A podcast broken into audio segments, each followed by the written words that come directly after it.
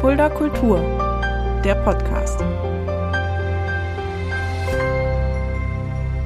Hallo und herzlich willkommen. Das ist Fulda Kultur, der Podcast. Mein Name ist Shaggy Schwarz und dieser Podcast wird präsentiert vom Kulturzentrum Kreuz e.V. mit freundlicher Unterstützung der Stadt Fulda. Heute habe ich zwei Jungs hier vor mir sitzen, zwei Männer, die ja in der Fuldaer Musikszene keine Unbekannten sind. Soweit kann ich schon mal verraten. Auf der einen Seite von der Band Feininger der Phil Jenisch. Hallo Phil. Hallo Shaggy, freut mich hier zu sein. Und auf der anderen Seite der Christian Möller alias Mölli, auch von Feininger. Hallo, vielen Dank, Über, dass wir da sein können. Ja, super gerne. Dass ihr, ich freue mich, freue mich, dass ihr da seid. Über Feininger werden wir später auf jeden Fall noch reden, aber nicht nur das. Wir werden heute auch ein bisschen was von Feininger hören. Definitiv, ja. Da freue ich mich schon drauf. Aber wir fangen mal mit dir an, lieber Phil. Du bist 1977, wir können ja bei dir, wir sind ja keine Frauen, wir können bei uns das Jahr, die Jahreszeit ja sagen, in Fulda, als Florian übrigens geboren, das wissen die wenigsten wahrscheinlich. Ähm, du bist ein gebürtiger Fulderer und äh, bist in Fulda geblieben. Du hast aber schon relativ früh die Liebe zur Musik entdeckt. Absolut. Also ich habe ähm, mit acht oder neun äh, so den ersten äh, Musikunterricht bekommen. Also nachdem ich eigentlich kurz vorher noch um die typische Geißel der Blockflöte drumherum gekommen bin, was eigentlich ja jeder so durchmacht, ähm, war es dann doch so mit acht oder neun, dass die Eltern dann irgendwie gefragt haben, ja, willst du nicht auch mal ein Instrument lernen? Und da habe ich gesagt, hm, na gut, dann wäre Gitarre eigentlich ganz gut. Und ähm, so ging das dann eigentlich los. Erstmal mit ganz normal klassischem Gitarrenunterricht, ganz klassische Etüden ähm, auf der Konzertgitarre. War das für dich klar, dass du gleich mit der Gitarre einsteigst oder wie, durftest du dir das Instrument aussuchen? Genau, also es gab eigentlich für mich persönlich gar keine andere Alternative, an die ich gedacht hätte. Äh, irgendwas zum Reinblasen wäre nicht meins gewesen, irgendwas mit Tasten auch nicht unbedingt mhm. und zum Draufschlagen auch nicht. Und äh, dann bleibt ja eigentlich äh, im besten Fall die Gitarre übrig, sage ich mal. Und das ist es dann geworden. Ja, und du, das war, wir sind jetzt im Alter von so acht, neun Jahren und irgendwann hast du dann aber auch die E-Gitarre für dich entdeckt. Genau, also es ist so, eigentlich muss man dazu sagen, habe ich so mit sagen wir mal, 11, 12 das Ganze schon mal hinwerfen wollen, das ganze Gitarrenspiel. Und Stimmt bin dann, bei Barré-Griffen. So ungefähr. und bin da im Nachhinein meinen Eltern tierisch, tierisch dankbar, dass die ähm, dann gesagt haben, nee, bleib jetzt mal ein bisschen dabei, nicht gleich alles hinschmeißen.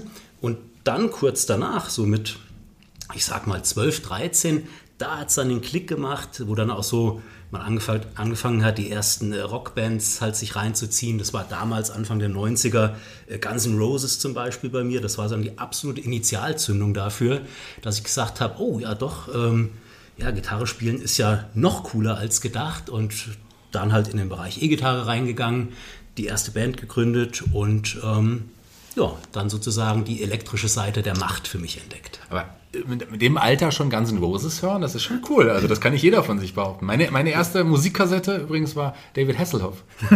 das wiederum war meine allererste Vinyl-Single. Ah. Looking for Freedom ja. von David Hasselhoff war meine erste Vinyl-Single damals. Was war deine erste CD? Weißt du das noch? Meine erste CD, ähm, das war wiederum den, den Ende der 80ern geschuldet, war äh, Larrys Party Rock. Okay. Das Larry war ja das, das, ich weiß nicht, ob es das heute noch gibt, das Maskottchen der Bravo ja. damals. Und da war damals von Paula Abdul bis hin zu ähm, keine Ahnung, bis Technotronic alles okay. drauf. Also das war eher weniger hochzuhalten jetzt von der musikalischen Güte.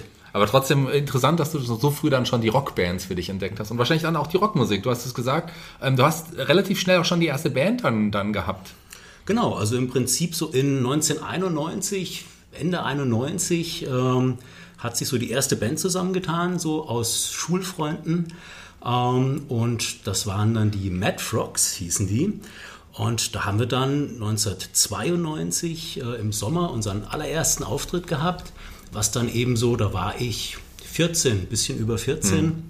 äh, auf der Gartenparty eines Freundes, so mit der üblichen äh, äh großen äh, Publikumsvariante, so von irgendwie, ich glaube, zehn Mann plus drei Eltern. ähm, aber das war so der erste Live-Auftritt dann schon mit knapp über 14 und die Band in der Tat, die hat es dann auch gegeben von 91 bis ungefähr 97 und hatte so im Bereich Schlitz, Vogelsberg, äh, wo ich ja damals gelebt habe, ähm, auch eine durchaus ein gewisses Renommee sich erspielt und größere Veranstaltungen auch ähm, gespielt. Ja, der Name sagt mir tatsächlich auch noch was. Ich komme ja hier auch aus der, aus der Gegend, bin ja auch gebürtiger Fulderer, da hat man das auch so, so ein bisschen mitbekommen. Wie war das Gefühl so bei deinem ersten Live-Auftritt? Lass uns da nochmal kurz zurückgehen. So das erste Mal live auf der Bühne, da waren wahrscheinlich noch Mama und Papa so im, im, im Publikum. Natürlich, also äh, allein schon äh, Papa hat ja sozusagen die erste PA gebaut. Ja. Der hat nämlich die erste PA, über die wir damals gespielt haben, das war mh, hm, eigentlich aus einer äh, Jukebox, die im Keller meiner Eltern stand, äh, der Verstärker und die Boxen ausgebaut. Also von daher war natürlich der Herr Vater schon sozusagen nicht nur der erste Mentor für die Band, sage ich mal, oder Förderer, sondern auch der erste Techniker so, ja, schon. Ja. Und ähm, genau, ja, der erste Gig, wie war das Gefühl an sich? Das kann man schwierig beschreiben, würde ich jetzt mal sagen, so eine Retrospektive, ähm, weil es ja doch schon zwei, drei Tage her ist jetzt, sage ich mal. Ähm, aber natürlich Alkohol war aber noch nicht Alkohol in der Tat war nach dem Auftritt ein Thema, äh, aber äh, vorher nicht. Nein, nein, das dafür war äh, ging der Arsch zu sehr auf Grundeis, ja. sage ich mal. Und ähm, ja, das war ja was, was man überhaupt nicht kannte. So ein Gefühl wie dann halt eben vor, auch wenn es nur vielleicht 15, 20 Leute insgesamt waren auf einer ähm, Gartenparty. Ja, aber es war natürlich komplett neu, aber hat dann eben den Suchtfaktor angeklickt, der bis heute anhält. Der Mölli hat ja gerade den Alkohol angesprochen. Das hat ja, ist, ja, ist ja ein wichtiger Teil deiner musikalischen Laufbahn. Ja, definitiv. wir kommen aber gleich. Aber Alkohol ist auch ein gutes Thema. Ihr habt heute, so wie, wie Gäste das machen, auch uns ein gutes Fulderer Bier mitgebracht. Was steht da drauf? Ja, Hochstift. Hochstift natürlich. heißt das. Ja. Prost. Prost, Prost. Prost. Ähm, bis jetzt, also relativ früh hast du dann schon die tollen Auftritte gehabt. Wie war, hast du da schon mit dem Gedanken gespielt, boah, Musik, das ist auf jeden Fall mein Leben, da, damit möchte ich Geld verdienen? Ähm, nicht wirklich. Eigentlich war zu dem Zeitpunkt noch ähm, mein Berufswunsch ähm, Lehrer in der mhm. Tat, was sicherlich viele Leute, die mich heute kennen, äh, nicht nachvollziehen können. Ähm, aber ähm, dann war es ja trotzdem so, wie gesagt, mit, mit 14 ging das ja los und so mit 15 ähm, war dann so die Zeit, wo man Praktikum gemacht hat. Mhm. Und da habe ich damals dann Praktikum hier beim altehrwürdigen Musikhaus Mollenhauer in Fulda gemacht. Damals noch hier gegenüber von der Stadtpfarrkirche, mitten in der Stadt. Und ähm, genau, eigentlich war ich zu dem Zeitpunkt auf dem Weg der gymnasialen Laufbahn. Wie gesagt, wollte ja Lehrer werden oder sowas. Ähm, und habe dann in der Tat durch das Praktikum dort da einen Job angeboten bekommen, dort meine Ausbildung zu machen bei Mollenhauer. Und äh, dann habe ich irgendwie gesagt, okay, dann ähm, holter die Polter, lassen wir das mit Abi und mit Lehrer sein. Und bin dann ein Jahr später mit 16 von der Gymnasi äh, gymnasialen Laufbahn abgegangen, was dann im Prinzip ein Realschulabschluss war. Ja, und bin dann in die Musik- bzw. Musikinstrumentenbranche eingestiegen, was jetzt 27 Jahre her ist. Und seitdem mache ich nichts anderes, als mit Musikinstrumenten zu tun zu haben. Und ja, war die richtige Entscheidung. Ja. Besser als Lehrer. Nichts gegen Lehrer, nicht despektierlich gegen Lehrer sein wollen damit, aber für mich persönlich war es die richtige Entscheidung. Du hast ja zumindest die Musik äh, genutzt, um auch doch nochmal eine Zeit als Lehrer dann zu arbeiten. Da kommen wir aber auch gleich noch drauf. Wir sind jetzt etwa im Jahr 1999, 2000. Dann äh, hast du auch angefangen, bei anderen Bands noch, noch mitzumachen. Die Mad Fox gab es dann nicht mehr? Die haben sich genau. aufgelöst? Die haben sich aufgelöst. Die haben aber noch den Klingelton gemacht erst noch, oder? War das, das war Crazy Frog. Crazy das war der Crazy Frog. Das kam später. ja, ähm, genau, so um die 2000 herum, da hatte ich... Ähm, ganz verschiedene äh, andere Bands. Also zum einen hatte ich äh, ein, ein Blues-Trio, das hieß die Blues Sweat and Beers, angelehnt an Blood, Sweat and Tears. Und in der Tat, äh, das ist jetzt das erste äh, musikalische Geständnis von insgesamt zwei äh, heute. Ähm, habe ich auch bei der Sgt. Pepper's Lonely Hearts Club Band damals gespielt, was ja schon seit den 60er Jahren bis in die 2010er rein so eine der bekanntesten, wenn nicht die bekannteste Fuldaer Tanzmusikband mhm. war. Also wo man dann wirklich über Kirmesveranstaltungen, Fastnachtsveranstaltungen getingelt ist und ja, ich hatte eine Glitzerweste an. Gibt es da noch Fotos von? Da gibt es in der Tat noch Fotos, zum Glück keine digitalen und nicht im Internet. Das gab es damals noch nicht so in dem Maße mit Facebook und so. Die habe ich zum Glück nur als klassischen Fotoabzug in der verschlossenen Vitrine. Ich glaube, wir müssen uns nochmal über Bühnenoutfits bei Feininger unterhalten. Ist ja in Planung, das wollten wir am Ende dir noch verraten. Ach so. Die, die äh, Glitzerwesten kommen zurück. Nur so viel dazu. Wir haben es gerade schon gesagt, du bist auch als Gitarrenlehrer tätig gewesen lange Zeit. Genau, und zwar hat das angefangen schon so Mitte, Ende der 90er. Anfangs erstmal so als selbstständiger Gitarrenlehrer ähm, und habe dann aber einige Jahre ähm, von Ende der 90er bis in die 2000er rein und dann nochmal so ab 2011 für ein paar Jahre dann als Lehrkraft ähm, bei der Musikschule Ebert äh, hier in Fulda und Fulda und Umgebung gearbeitet und habe da von kleinen vierjährigen Pimpflingen, die zum ersten Mal eine Gitarre in der Hand hatten, bis hin zu 50-jährigen äh, äh, Männern, die einfach nochmal äh, gesagt haben, jetzt nochmal ein bisschen Rolling Stones und Beatles mhm. spielen können. Eine ganz große Bandbreite an Schülern, ähm, ja, was auch eine sehr interessante Erfahrung war, die Jahre als Gitarrenlehrer und auch mich selbst als Gitarrist ein Stück weit weitergebracht hat, wenn man etwas vermitteln muss, was man vermeintlich eigentlich kann, hat man aber trotzdem dann nochmal einen ganz anderen ähm, Blick wieder aufs Gitarrenspiel selbst drauf. Das glaube ich gerne. Man lernt ja auch nie aus, quasi. Man lernt ja auch, indem man lehrt, quasi auch so. Genau, das meine ich, genau. Du bist auch, äh, die konnte man quasi nicht nur als Gitarrenlehrer, sondern auch als Gitarrist buchen. Einige Formationen haben dich mal dazugeholt, unter anderem die in Fulda doch auch sehr bekannten Mighty Vibes. Für die hast du auch eine Zeit mal gespielt. Absolut, das war in 2006. Der äh, Jonas, Jonas Fahnung, der Gründungsmitglied und erster Gitarrist bei den Mighty Vibes war, der hatte 2006, ich glaube, ich weiß es nicht mehr genau, aber es ging, glaube ich, um irgendeine Studiumsache, äh, wo er einfach verhindert war, äh, große Teile des Jahres. Und hm, dann hat er mich angefragt, ob ich nicht dann den Posten temporär übernehmen will. Und da habe ich dann in der Tat 2006, einen ganzen Sommer lang im Wesentlichen, äh, verschiedenste Open Airs und auch äh, Indoor-Festivals mitgespielt. Unter anderem ähm, da auch auf dem Burg Herzberg Open Air gespielt mit den Mighty Vibes. Und das war eine richtig, richtig gute Zeit. Und seitdem werde ich immer mal wieder, oder wurde ich immer mal wieder, die Mighty Vibes in der Form gibt es ja nicht mehr, aber wurde ich in den letzten, hm, sagen wir mal, 10, 15 Jahren dann immer mal wieder gebucht. Habe zum Beispiel auch mit den Mighty Vibes in Österreich mhm. gespielt, also eine Auswärtsfahrt sozusagen mitgemacht und auch ansonsten noch ein, zwei Mal mit den Jungs gespielt und es sind ja auch alles gute Freunde von mir und in der Tat ist der Keyboarder von Mighty Vibes, der Atsche, der David Agembau, ähm, ja nicht nur ein sehr guter Freund von mir, sondern ja auch schon bei mittlerweile zwei meiner Bands ähm, der Keyboarder eben jetzt auch bei Feininger und vorher bei äh, Boost Blues. Genau, Boost Blues ist ein gutes Stichwort. Bevor wir dazu kommen, lass uns noch mal ganz kurz, noch mal, lass mich noch mal kurz eine Frage stellen. Wie ist es denn so, du bist, kommst als Gitarrist zu einer Band, die es schon gibt und wie ist, wie ist so das Gefühl? Weil du spielst ja dann quasi die Songs von denen. Wie, wie funktioniert das so? Gut, in dem Fall äh, war natürlich zum einen der Vorteil, äh, dass ich die Band einfach ja kannte schon vorher und auch sehr geliebt habe. Also das heißt, ihre Songs einfach auch schon als Hörer schon abgefeiert habe sozusagen. Ähm, und von daher hatte ich natürlich den Zugang zu den Songs sehr, sehr leicht. Aber es war natürlich für mich, der im Prinzip so aus der im Wesentlichen Blues- und Rockschiene kommt, dann auf einmal Reggae zu spielen, was ja einfach von der Rhythmik mit dem Offbeat eine ganz andere Sache ist, war es auch ein Lernprozess, ähm, definitiv. Aber ja, dadurch, dass ich die Songs einfach schon gut als, als Hörer, als Konsument quasi und als, als Fan eigentlich schon kannte und einfach die ganzen Jungs in der Band äh, und damals auch Jungs und Mädels, waren damals auch noch zwei Mädels äh, in der Bläsersektion dabei, also alle eigentlich ganz gut kannte, ähm, ja, hat das beides mich eigentlich ganz gut reingebracht. Ähm, jetzt kommen wir auch direkt zu Boost Blues. Du hast ja gerade schon angesprochen. Im Grunde ist das ja eigentlich ja lange Zeit dein größtes Baby gewesen, das kann man so sagen. Und Boost Blues, aus denen ist ja jetzt letzten Endes auch Feininger entstanden, das kann man dann auch so wiedergeben. Deswegen nur ganz kurz zur Gründung von Boost Blues, dann reden wir noch über ein paar andere Projekte von dir, dann nutzen wir Boost Blues als Übergang zum Feininger. Also 2006 habt ihr, hast du die Band gegründet, ähm, die sah ja damals noch ganz anders aus als dann später.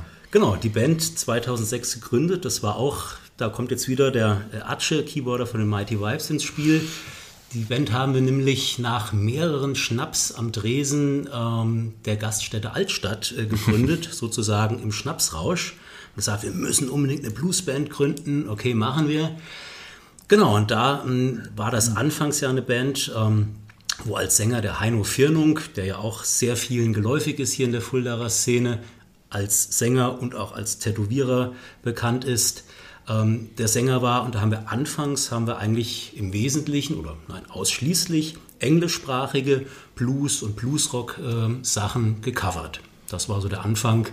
Ähm, bevor es dann zwei, drei Besetzungen später, also quasi die Gesangsspitze, hat immer mal gewechselt. Mhm ähm, bis es dann in der letzten Ausprägung der Band, die es so ab 2015 gab, ähm, mit dem Martin am Gesang, da haben wir dann irgendwann angefangen, so ab 2016, 2017 nicht nur eigene Sachen zu machen, was wir zwischenzeitlich immer mal gemacht hatten, sondern deutschsprachige mhm. eigene Sachen zu machen. Und haben dann ja auch in 2018 ein Album, das Album Blaupausen, äh, veröffentlicht. Und genau, das war so die letzte Phase von Boost Blues und entsprechend diese äh, Formation oder diese Besetzung, die hatte sich dann aufgelöst vor jetzt gut einem Jahr oder circa einem Jahr. Ähm, und aus der bisherigen musikalischen Besetzung, also von den Instrumentalisten von Boost Blues, ähm, zusammen mit dem Mölli ist dann eben entsprechend jetzt Feininger im letzten Sommer dann hervorgegangen. Ja, da kommen wir gleich nochmal dazu. Wir sind bei dir immer noch nicht fertig. Es gibt noch so viele musikalische Projekte, die wir auf jeden Fall noch ansprechen können. Zum Mölli kommen wir gleich. Der sitzt schon in den Startlöchern, hat, glaube ich, ja, sein Bier auch schon fast ausgetrunken. ja, wollte es gerade sagen.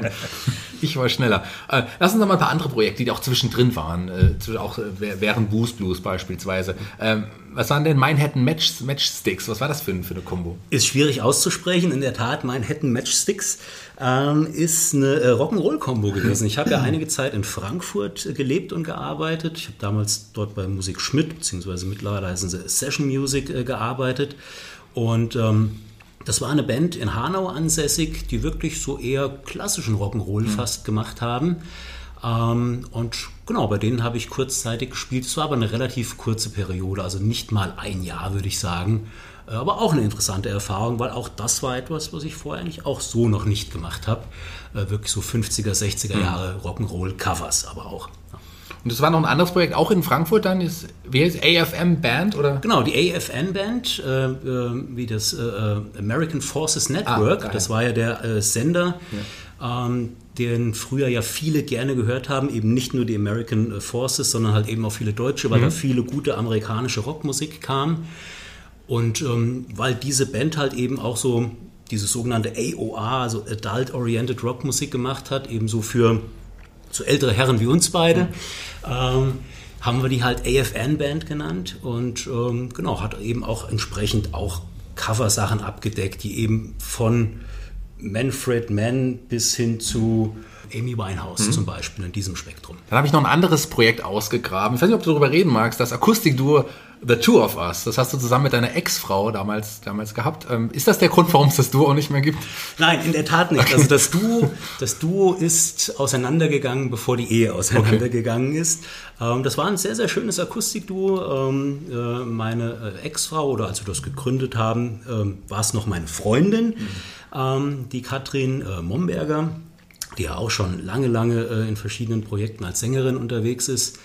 Ähm, mit ihr zusammen habe ich, als ich 2011 wieder nach ähm, Fulda zurückgekommen bin von Frankfurt, ähm, ja, äh, sind erst wir zusammengekommen äh, und dann haben wir gesagt, naja, wir machen beide Musik, dann können wir doch auch was zusammen machen und haben dann entsprechend ein Akustikduo gemacht, was also ganz spartanisch besetzt war, eben nur ich mit Akustikgitarre, sie Gesang und ich mit dem, was man bei mir so Gesang nennen kann und haben da auch durchaus einige Jahre recht viele Gigs gehabt und ähm, ja, sind mit dem Projekt dann durch die Gegend getingelt. Genau, und das Projekt hat dann also quasi sowohl ähm, den Status der äh, Partnerschaft durchgemacht, als auch dann ähm, den Status der Ehe zusammen. Genau, den Status der Ex-Partnerschaft hat den hat's nicht geschafft. Das so. nicht mehr. Aber geschafft hat es da äh, stattdessen ein anderes Projekt, ein paar Jahre später. Aber das muss ich unbedingt auch nochmal ansprechen, weil da bin ich ganz gespannt, wie du es mir erklärst. Die grünen Tannen. Ja, das ist das äh, zweite äh, musikalische Geständnis, von dem ich schon gesprochen habe.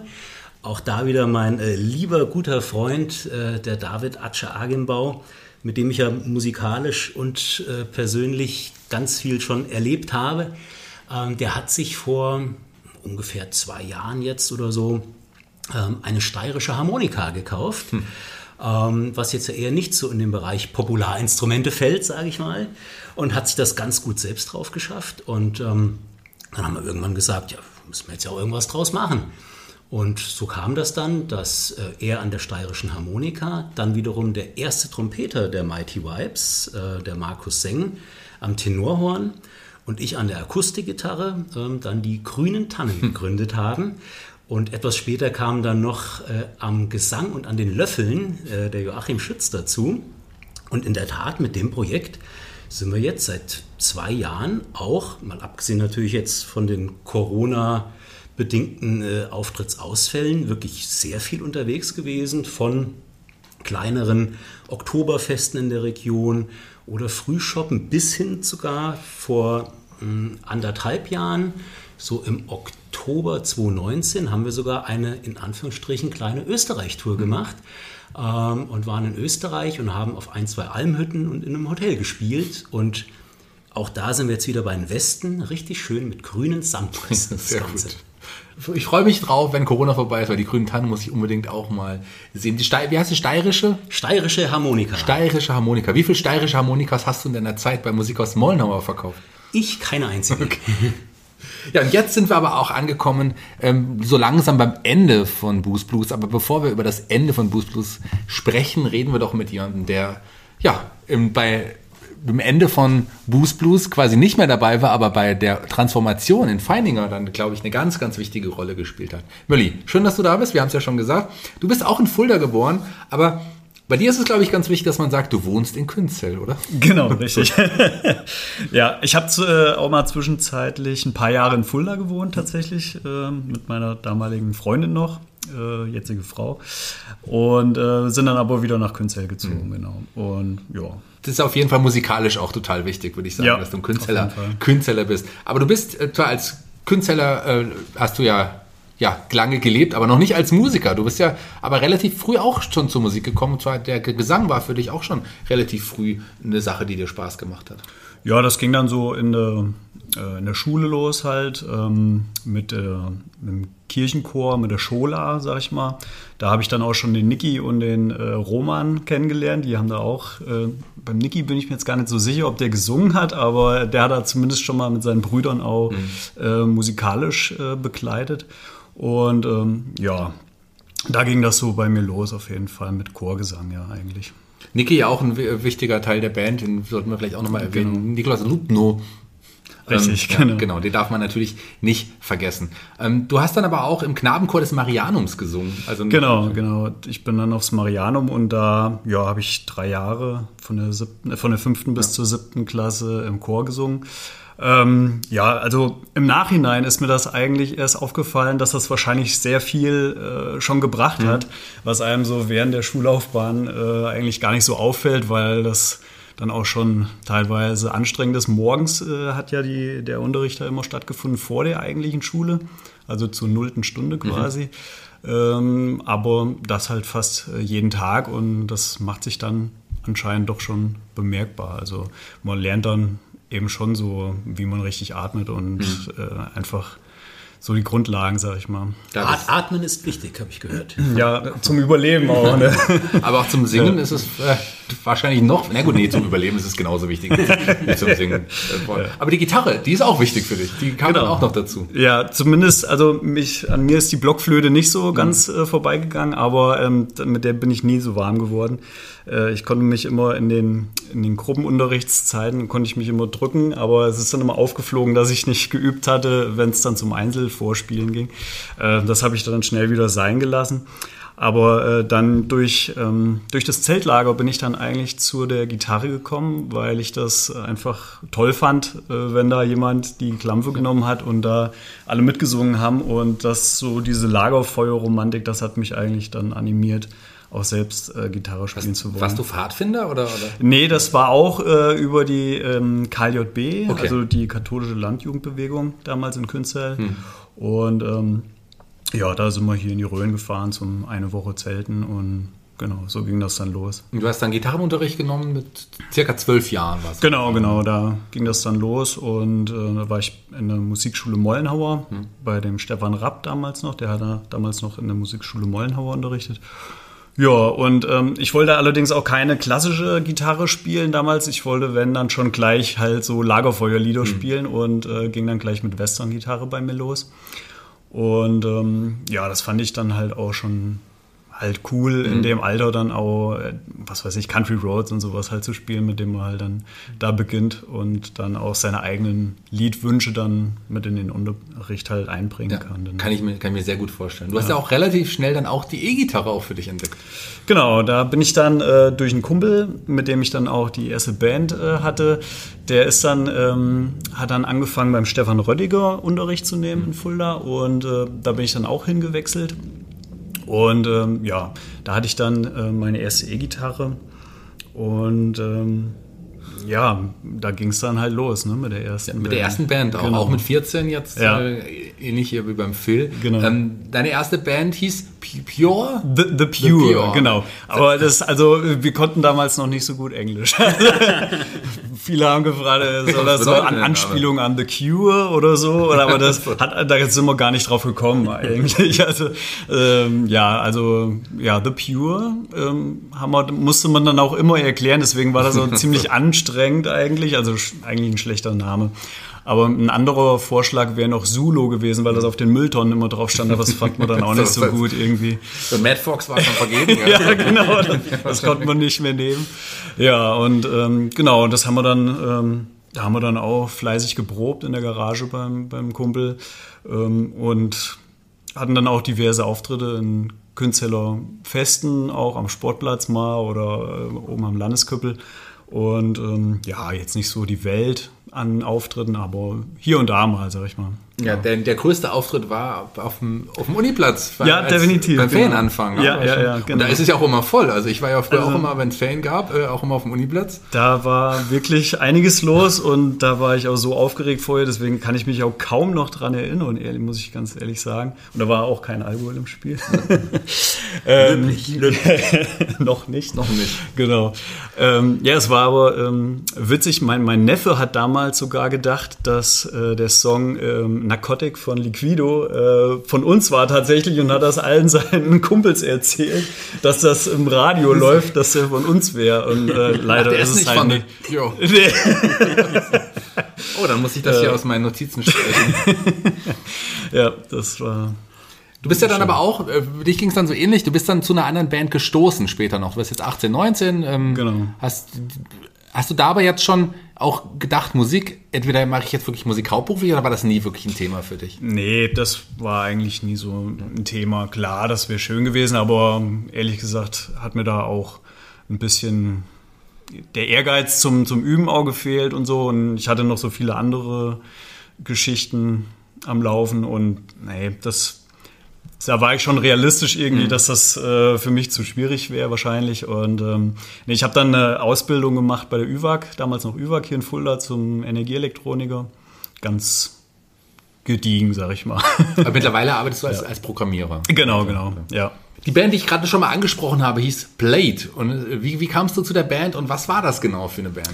Ja, zu Blade bin ich auch äh, durch meinen Kumpel äh, Daniel Bott, der, ähm, mit dem ich auch beim Stefan Röttiger war.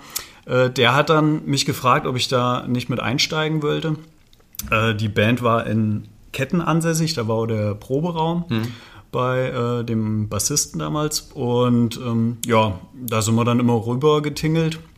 War auch ganz praktisch, weil wir uns mit dem Fahren dann abwechseln äh, konnten, weil das ist ja dann schon einiges an Spritgeld auch gewesen, was wir da so vergurkt hatten. Und ähm, ja, das war so eine Top 40 Band, sag ich mal, wo wir auch da viel ähm, auf Kirmesen gespielt haben oder auf Fastnachtsveranstaltungen. Und ähm, wobei Fastnachtsveranstaltung äh, war da doch, stimmt sogar, einmal in äh, Geisa. Aber da äh, die Auftritte waren schon äh, eher so in Thüringen gewesen, genau. Nicht so im Fuldaer Land war es eher schwierig, da an Auftritte zu kommen. Da waren halt andere Bands etablierter. Genau, da gab es ja auch schon Bands, die quasi hier einen Namen hatten Genau, letzten genau. Endes. Aber es hat trotzdem Spaß gemacht. und Du hast- bist ja auch eine ganze Menge Auftritte gekommen in der Zeit. Ja, definitiv. Also das war schon Ähm, nicht jetzt, jedes Wochenende oder so, aber da waren schon, ähm, sag ich mal, zwei Auftritte vielleicht im Monat oder so. Und ja, also mir hat es immer super viel Spaß gemacht und ich fand auch immer die, die Leute in, in Thüringen, ähm, die haben irgendwie viel mehr Party gemacht. Können feiern, äh, definitiv. definitiv. Als jetzt hier in Fulda, wo man immer so das, den äh, Halbmond vor der Bühne stehen hat und die Leute ein bisschen schüchterner sind, ähm, war da gar nicht so. Im Gegenteil, auch die Zelte waren auch schon um 10 Uhr voll, was bei uns damals, ich habe ja auch Kirmes getanzt hier bei uns in Künzel, ähm, da auch nicht so der Fall war. Da wurde es dann eher später. Ähm, bis das Ding endlich mal voll war. Und nee, da ging es schon von vornherein ziemlich zur Sache, muss man sagen. Das, das glaube ich gerne. Trotzdem hast du dann im Jahr 2007 die Entscheidung getroffen, erstmal eine Musikpause zu machen. Wieso denn das? Genau, das war dann auch, ähm, da habe ich dann beruflich auch die Firma gewechselt und habe nebenbei noch äh, mich dazu entschlossen, in der Abendschule meinen Techniker noch zu machen. Und ähm, da hat das dann einfach zeitlich äh, nicht mehr reingepasst, weil ich hatte dann zweimal die Woche abends äh, Schule und dann auch noch Samstagmorgens. Und naja, für einen Musiker, der freitagsabends einen Auftritt hat, äh, geht das dann samstags mit der Schule dann nicht mehr so gut. Und ähm, ja, da musste ich dann schweren Herzens dann sagen, ich musste da mich für eine Sache entscheiden und da war das mit der Schule halt erstmal für mich wichtiger an der Stelle. Ja, und dann gab es erstmal eine längere Pause, auch bei mir, genau. Ja, und die längere Pause ging fast sechs Jahre, wenn ich es wenn ich richtig gesehen habe. Dann hatte ich aber eine Band gerufen, die auch hier in, in dem Raum auch einen Namen hat, die man auch so kennt, gerade wenn es um gute Partys geht. GVK, ähm, ähm, die Musiktruppe. Genau, Künstler, ja. Jungs, da schließt sich der Kreis wieder. Wie kam das? Gab's, gab, die gab es schon, du bist dazugekommen? Die gab es schon, definitiv, ja. Ähm, damals ging das dann so los, der, der Christian äh, Malkmus, der, der Sänger damals noch, ähm, die hatten das Konzept ja sich dann so ein bisschen ähm, ja, ausgedacht, äh, dass er quasi als Frontmann agiert und ein bisschen äh, Party macht halt und nicht so eine klassische Fastnachtskapelle, sag ich mal, die nur einmarschiert und wieder ausmarschiert, sondern so eine richtige Show halt auch bietet. Und ähm, ja, und da war das dann damals äh, auf einer Hochzeit, äh, wo die dann auch einen Auftritt hatten. Ähm, und da ist der Christian dann nachher, wir kennen uns halt auch schon ewig, Mhm. und äh, ist er nachher zu mir und hatte mich da gefragt, weil er halt auch die Idee von dieses, dieses Bandkonzept wollte er da eigentlich mehr so äh, etablieren halt und äh, die Musiktruppe quasi als Band ähm, verkaufen, sag ich mal so. Und ja, da habe ich mir das überlegt und war dann da dabei und ähm, habe da mit der E-Gitarre mitgespielt und eher so bei den äh, Gigs, sag ich mal, die wir dann auch hatten und nicht so äh, bei den klassischen Einmärschen. Das ist jetzt auch nicht so meins, muss ich sagen. Ja, aber Fasching ist trotzdem ein Thema. Ja, also ich bin hab auch äh, aktives Mitglied im, im GVK Ja. und ähm, aber ähm, ja, definitiv. Also ich habe auch mehrere Auftritte immer schon mal an den Mhm. Fastnachtsveranstaltungen, ähm, dann an den Fremdensitzungen oder so vom GVK ge Mhm. gemacht. Genau. Aber aus der Fasching sind zwei weitere Gruppen entstanden, will ich mal sagen. Und der, der Name, da musste ich erst nochmal doppelt lesen, als du es mir zugeschickt hast, das Schwattemagen-Sextett. Genau, genau. Erzähl mal was dazu. Und ich glaube, wir werden jetzt einen Namen hören, den wir heute schon ein paar Mal gehört haben. Ja? Den- Ach so, äh, der, Niki, ja, der Niki ist aber tatsächlich äh, erst äh, zum Schluss noch dazugekommen. okay, der war genau, der war äh, genau. dabei, ähm, nee, da kam der der Christian Malkmus auch wieder und der Alexander Kleis, die auch äh, früher bei den Peanuts ähm, zusammengespielt hatten, auch mit dem Niki. Die Peanuts kenne ich auch. Ich bin ja auch damals als DJ auch ein paar Mal mit den Peanuts unterwegs gewesen. Wir haben da auch einige lustige, Abende zusammen gehabt. Das kann ich, kann ich auf jeden Fall jetzt schon mal so sagen. Genau. Ja. Ja. und die beiden kamen da auf mich zu und hatten halt äh, die Idee, äh, so ein, ein Gig, äh, so einen Auftritt bei der Fremdensitzung zu machen, äh, also so einen musikalischen Auftritt mit äh, zwischenzeitlich so ein paar äh, Wortbeiträgen, sag ich mal, und dann immer halt äh, Songs zu spielen mit bekannten Melodien und darauf halt ähm, ja, eigene Texte drauf zu schreiben. Und ja, das kam auch super an. Hatten wir jetzt auch die letzten Jahre mittlerweile, die letzten vier Jahre gehabt. Hat, bis auf letztes Jahr natürlich, da ist die Fastnacht ja ausgefallen. Ähm, genau, und da ist dann der Niki auch noch mit dazugestoßen zum Schluss, noch mit dem Bass. Genau.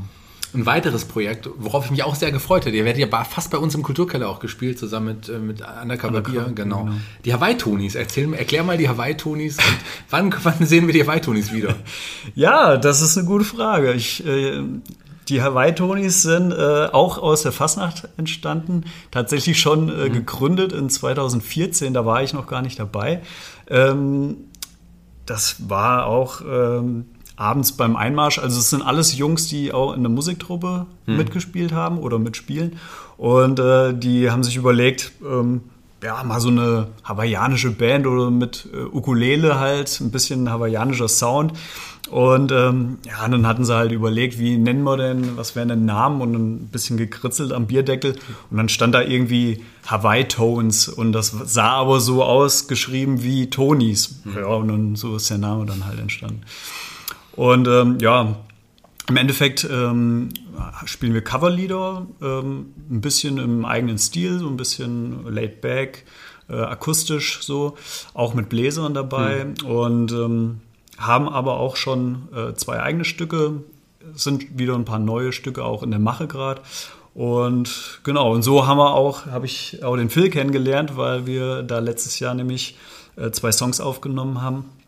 Und da hat der Phil uns abgemischt und aufgenommen und die, die Songs für uns gemastert. Ja, du hast den Phil gerade angesprochen, zu dem komme ich nämlich jetzt auch direkt. Ähm, denn er muss uns jetzt auch mal erklären, wie es dann, wie quasi die Transformation dann, dann, dann am Ende war. Es war so, äh, Boost Blues, die, die gab es jetzt viele Jahre, fast, fast 15 Jahre.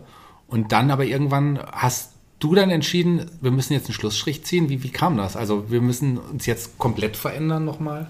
Nee, ähm, so war es nicht, sondern in der Tat war es so, ähm, dass äh, der Martin, also der Sänger der letzten Blues Blues Besetzung, ähm, dann letztes Jahr, so Anfang, äh, Mitte letzten Jahres, sozusagen darum gebeten hat, äh, im Blues Blues Rente gehen zu dürfen, mhm. so kann man es nennen. Martin Zaber. Ja. Genau. Und ähm, hat gesagt, ähm, dass es ihm recht wäre, ähm, wenn er sich sozusagen ein bisschen zurückziehen kann mhm. aus der ganzen Sache. Und ähm, genau, also von daher haben wir sozusagen erst noch unter der Boost Blues Fahne sozusagen überlegt, wer könnte ein neuer Sänger sein. Aber haben dann relativ schnell auch gesagt, weil, wie du schon sagst, gab es seit 15 Jahren jetzt mhm. die Band, die hatte verschiedene Besetzungen musikalisch ist sie eben von einer Coverband ähm, zu einer Band mit eigenen Stücken geworden. Ähm, da haben wir gesagt, dann lass uns doch einfach mal da eine Zäsur machen und einen Cut machen und dann, wenn wir schon auch einen neuen Sänger suchen, das Ganze auch komplett neu aufstellen.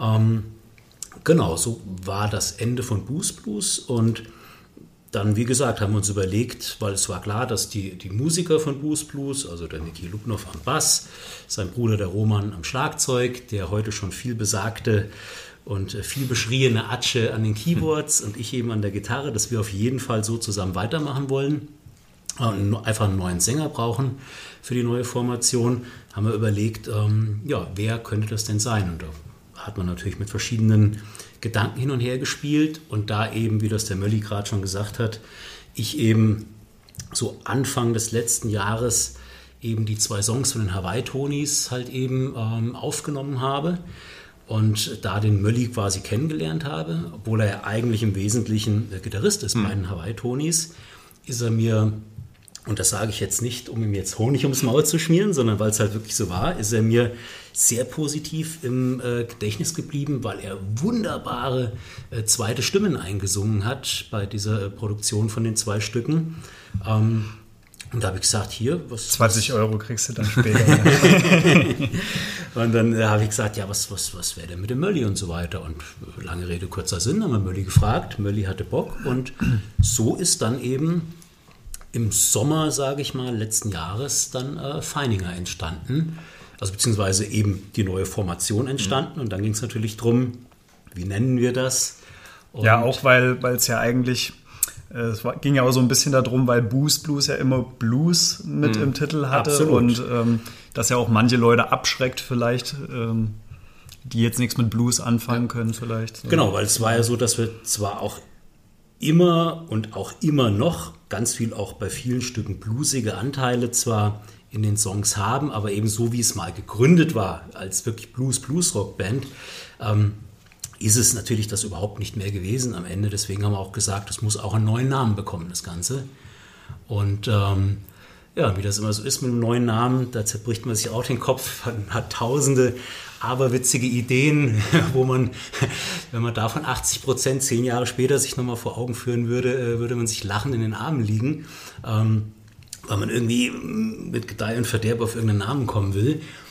Und dann kam der Niki auf die gute Idee, ähm, uns Feininger zu nennen. Und zwar einfach deshalb, weil unser Proberaum, in dem wir schon lange sind, äh, ähm, in der Lionel Feininger Straße nämlich ist, ähm, in Fulda Galerie.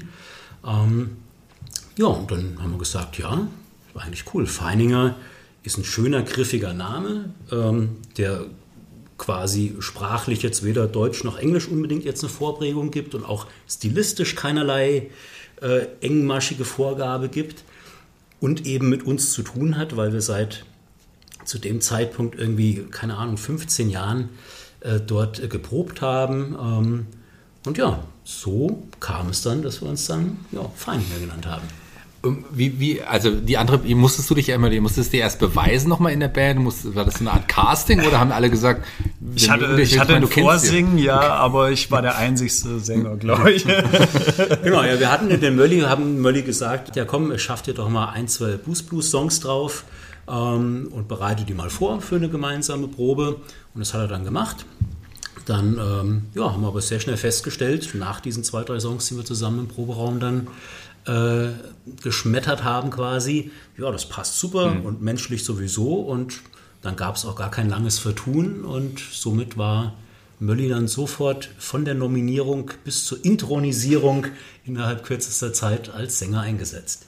War da schon der Name Feininger da oder kam der dann, der kam quasi mit euch allen zusammen dann? Der genau. Ja. Ist, ja. genau, weil wir halt gesagt haben, okay, das ist jetzt, auch wenn die Musiker schon seit 15 Jahren so zusammenspielen, Trotzdem ist es einfach ein neues äh, Ding, man muss es einfach neu benennen.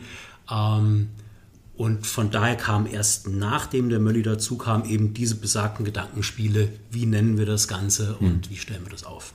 Ja, 2020 äh, sich zu formieren zu einer Band ist natürlich ein schwieriges Jahr gewesen. Da kam ja einige Probleme dazwischen. Ich Corona, falls das jemand schon mal gehört hat, das sollte man mal kurz ansprechen.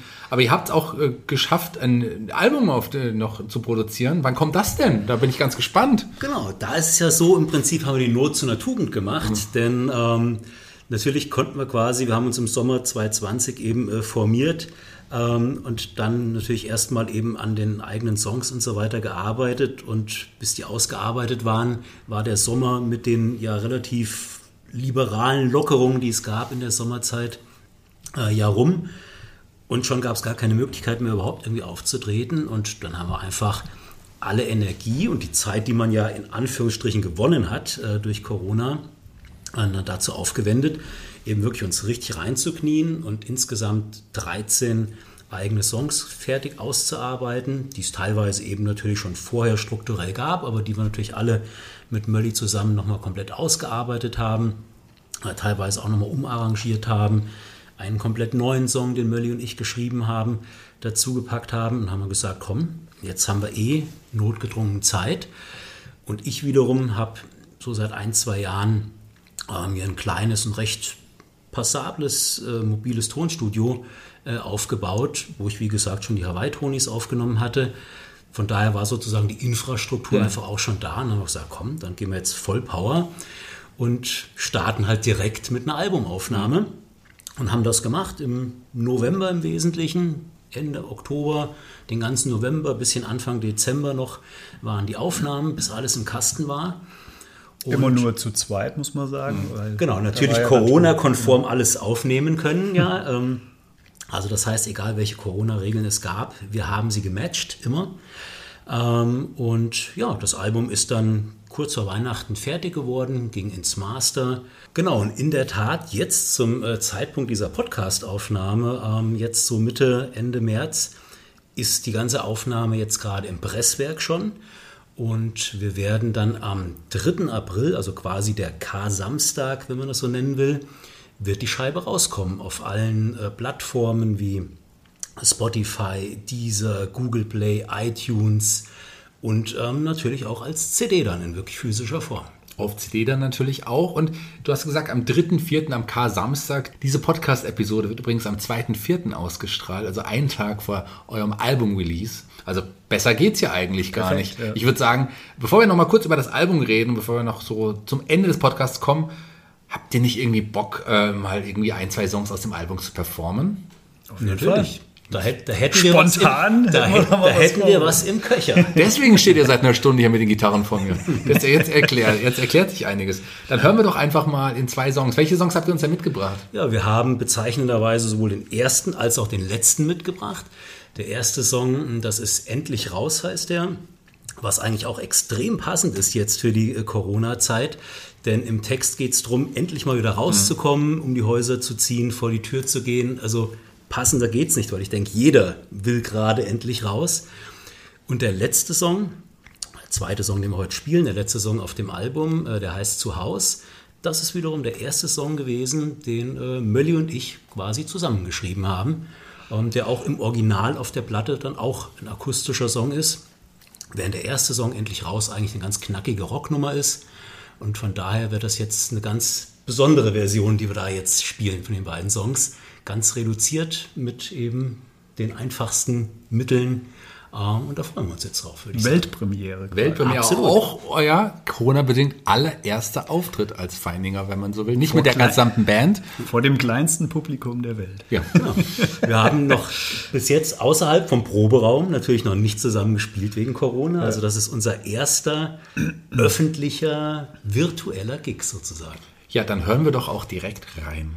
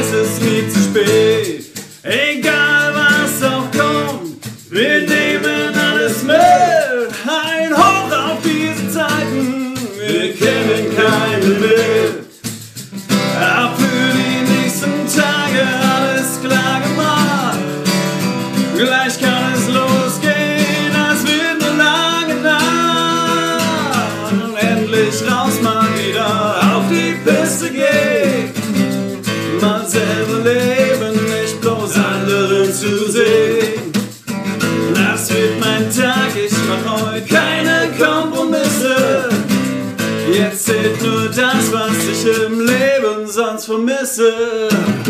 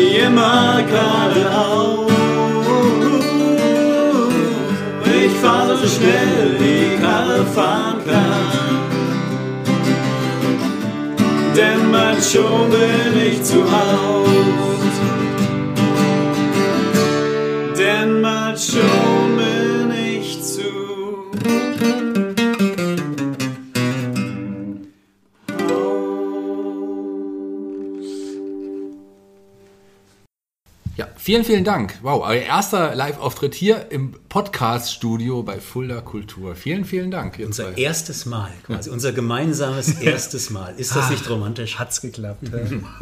Tut gar nicht so weh das erste Mal. Gell? Nö. Beim Phil sowieso nicht.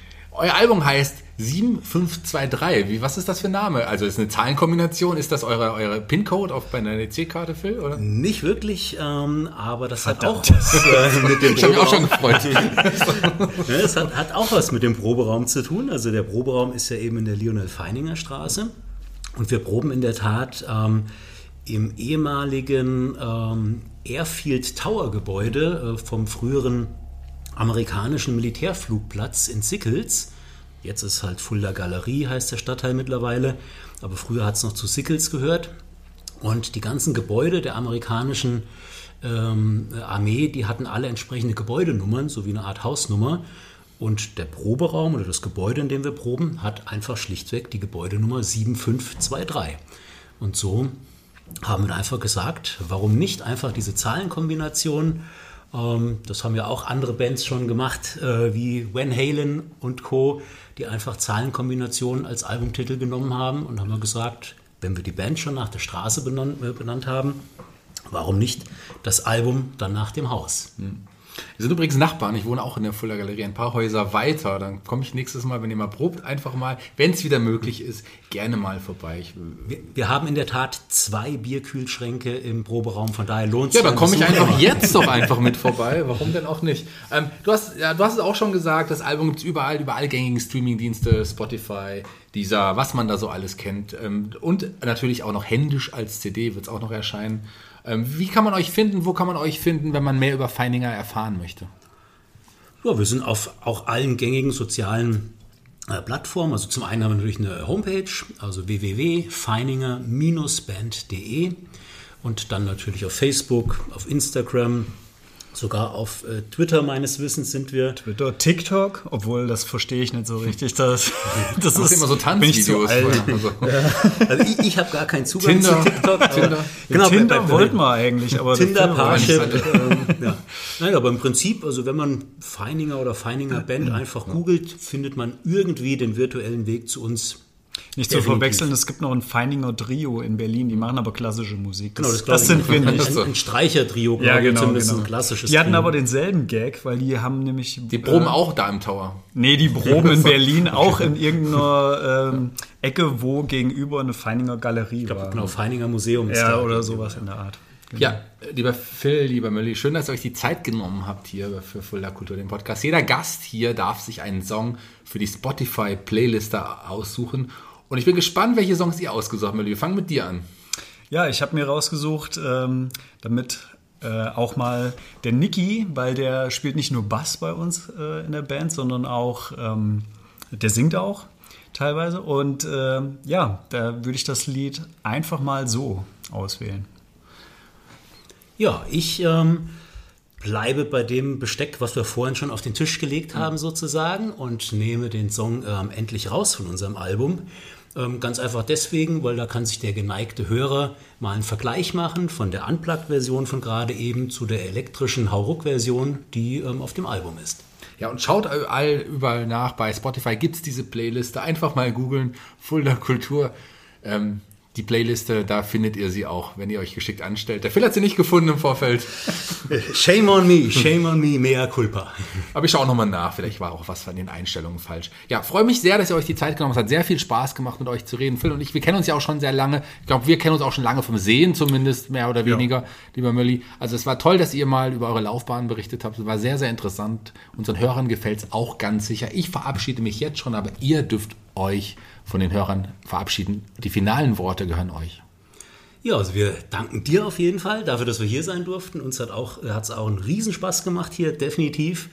Ähm, gerne mal wieder bei einer nächsten Gelegenheit, wieder mit so einem leckeren Sixpack Hochstift.